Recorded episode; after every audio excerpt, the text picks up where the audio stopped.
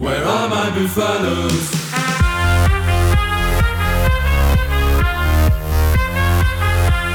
Bonjour et bienvenue dans Démol et Débat. Comme tous les dimanches, on va revenir sur votre samedi rugby. Et pour en parler avec moi, on retrouve Jérôme Prévost depuis la rédaction. Bonjour Jérôme. Bonjour, bonjour à tous. Et on retrouve également Marc Duzan depuis Paris. Bonjour Marc. Salut Baptiste, salut Jérôme. Bon messieurs, on a vécu euh, un samedi top 14 hier qui n'était pas, pas le plus emballant de la saison, vous me l'accorderez. Néanmoins, on a eu euh, une petite surprise et elle vient du Pays Basque hier. Euh, L'aviron bayonnais s'est imposé face, face à Bordeaux et ce sera l'enseignement de ce week-end. Marc, il faudra compter sur les Bayonnais cette saison. Oui, oui, Bayonne a plus de coffres qu'on aurait pu l'imaginer en début de saison, quoi, puisqu'après le, le Racing, c'est l'Union Bordeaux-Bègle, demi-finaliste du dernier top 14, qui est venu se, se casser les dents à Jean Daugé, dans un Jean Daugé encore, encore une fois, hein, je le souligne, à guichet fermé. Hein. 13 500 spectateurs, je crois.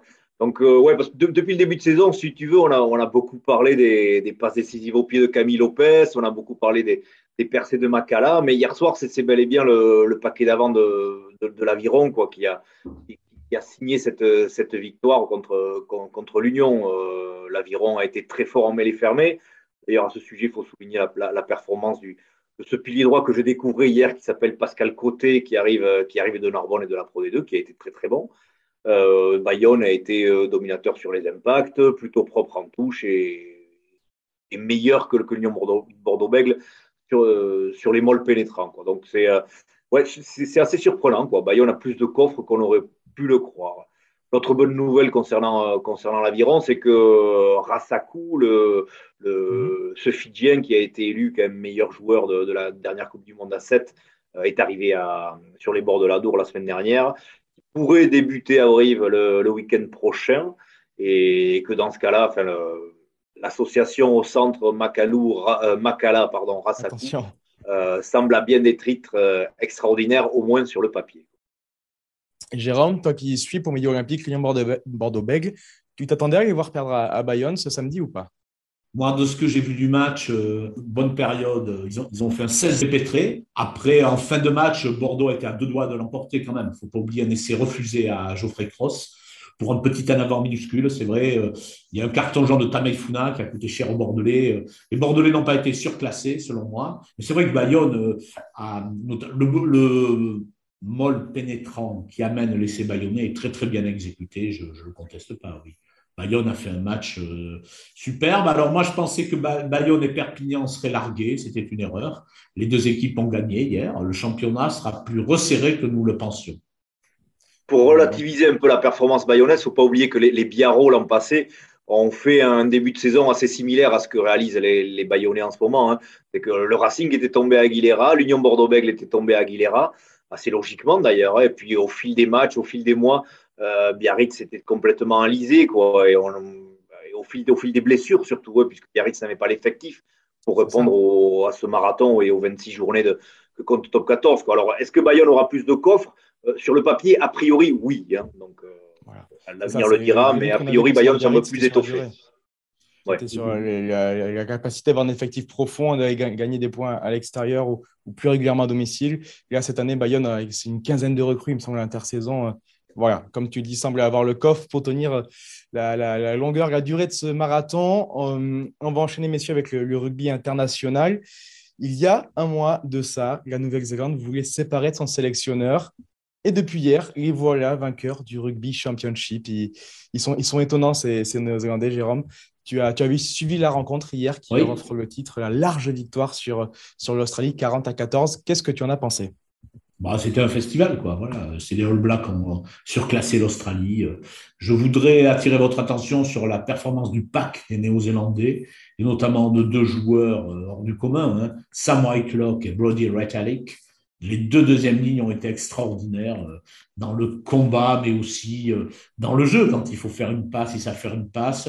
Vous irez voir l'essai de Whitelock, alors qui a été contesté, qui a été revu à la vidéo, où par un geste d'orfèvre, il aplatit à une main dans un magma de joueurs. Non, les All Blacks ont été extraordinaires Néanmoins, la question qui fâche, euh, juste je la question qui fâche, la voici néanmoins. Est-ce que cette équipe de Nouvelle-Zélande vous fait peur malgré tout. On rappelle que ce sera le match d'ouverture de la Coupe du Monde dans un peu moins d'un an maintenant. Marc, elle, te fait peur cette équipe de Nouvelle-Zélande pour la France ou pas? Est-ce que les All Blacks vont mieux? Oui, euh, puisqu'ils avaient été très mauvais dans le combat d'avant, notamment en, début de, en de, rugby championship et ils ont bien réagi hier, comme l'a dit Jérôme. Est-ce que les All Blacks font peur? Euh, J'ai envie de te répondre non. Ce n'est ni les All Blacks de 2011, ni ceux de 2015 ou ceux de 2019. Et moi, à l'heure actuelle, je, pense et je crois que certaines équipes de l'hémisphère nord, et notamment le 15 de France, sont supérieures à, cette équipe néo-zélandaise, notamment dans le, dans le combat d'avant et la, et la dimension physique aujourd'hui. Jérôme, si tu fais un comparatif avec ces bleus, comment tu, qu'est-ce que tu penses de cette euh, équipe Est-ce qu'on doit avoir peur? Moi, je dis oui. Voilà. Euh, vous irez dire à Reco Ioane, euh, vous irez dire à Brody à Samuel Glo, comme j'ai dit, à ces nouveaux piliers, là, De Groot, Lomax. vous irez dire à Will Jordan que les Français n'ont pas peur de lui comme ils sont modestes, ils vont rien dire et ils tâcheront de prouver le contraire sur le terrain. Non, les All Blacks restent les All Blacks. Ils ont une équipe extraordinaire, des joueurs magnifiques.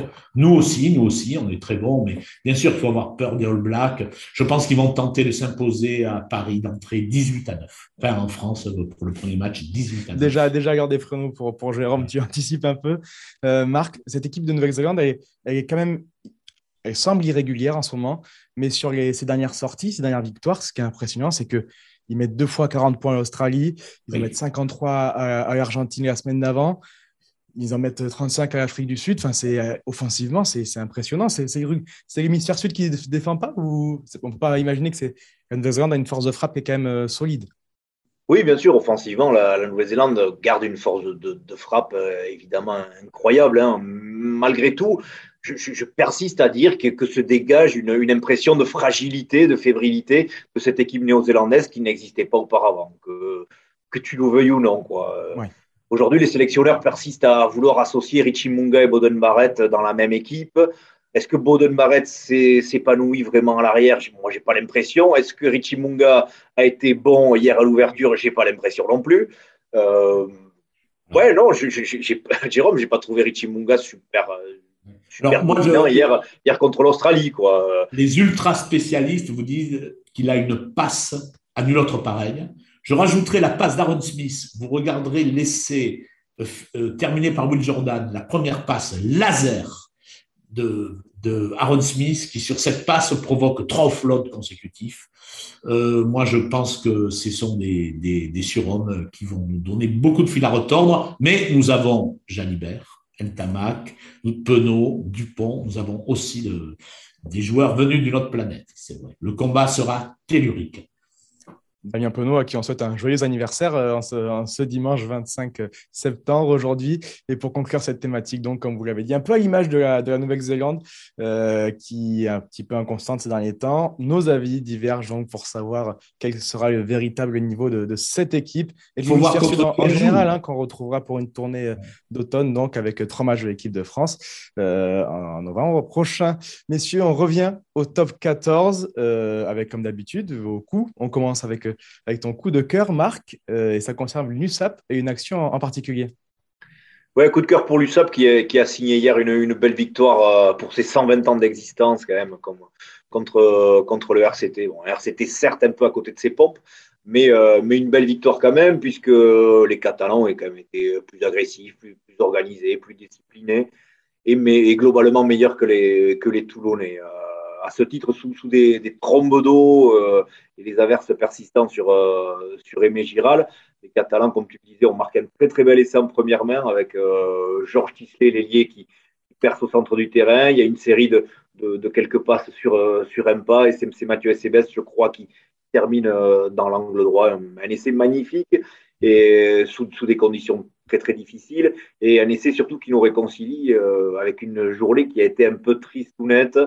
Euh, bon, Lyon-Paris, ça n'a pas été, euh, ça pas été le, le, match du siècle. Euh, Castres-Brive, ça a été purge. Euh, Bayonne-Bordeaux, ça a parfois été un peu poussif.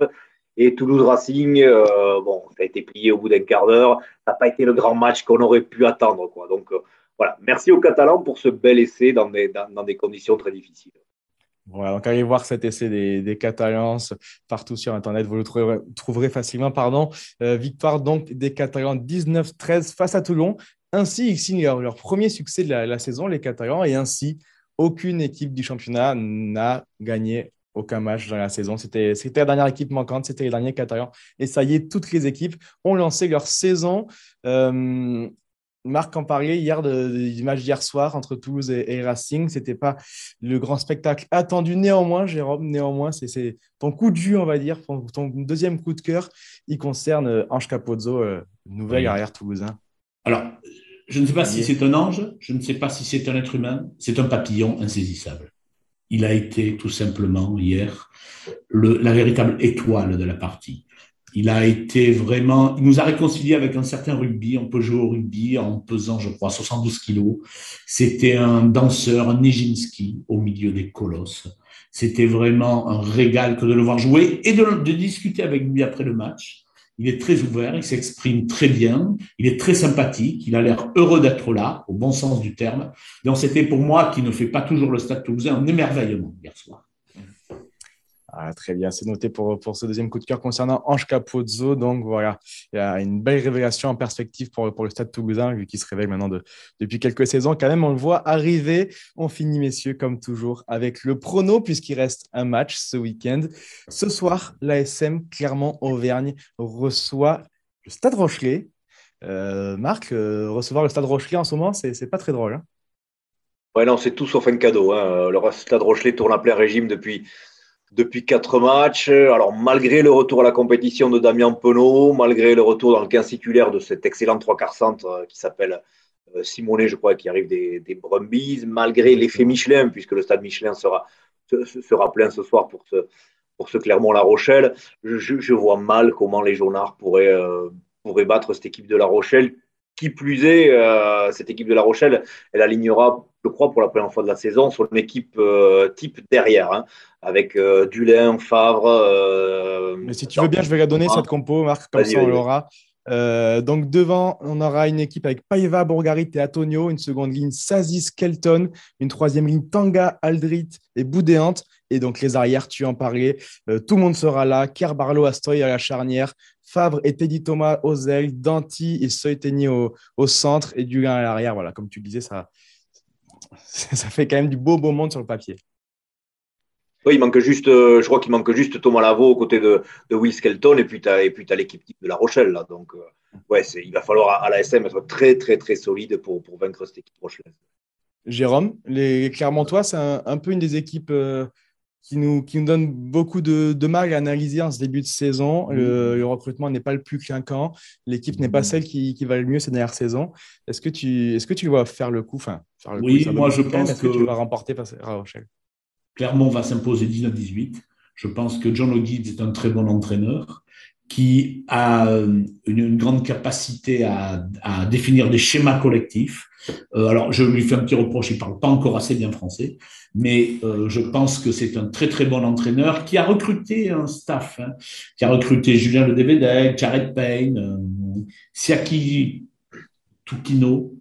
Ce sont, je pense qu'ils vont à l'arrache s'imposer face à l'armada rochelaise dans un match serré, il y aura sans doute des décisions d'arbitral qui vont être contestées par un camp puis par l'autre. Ça va se jouer à peu de choses. Le public va faire son office et Clermont, à mon avis, va gagner 19-18. Voilà.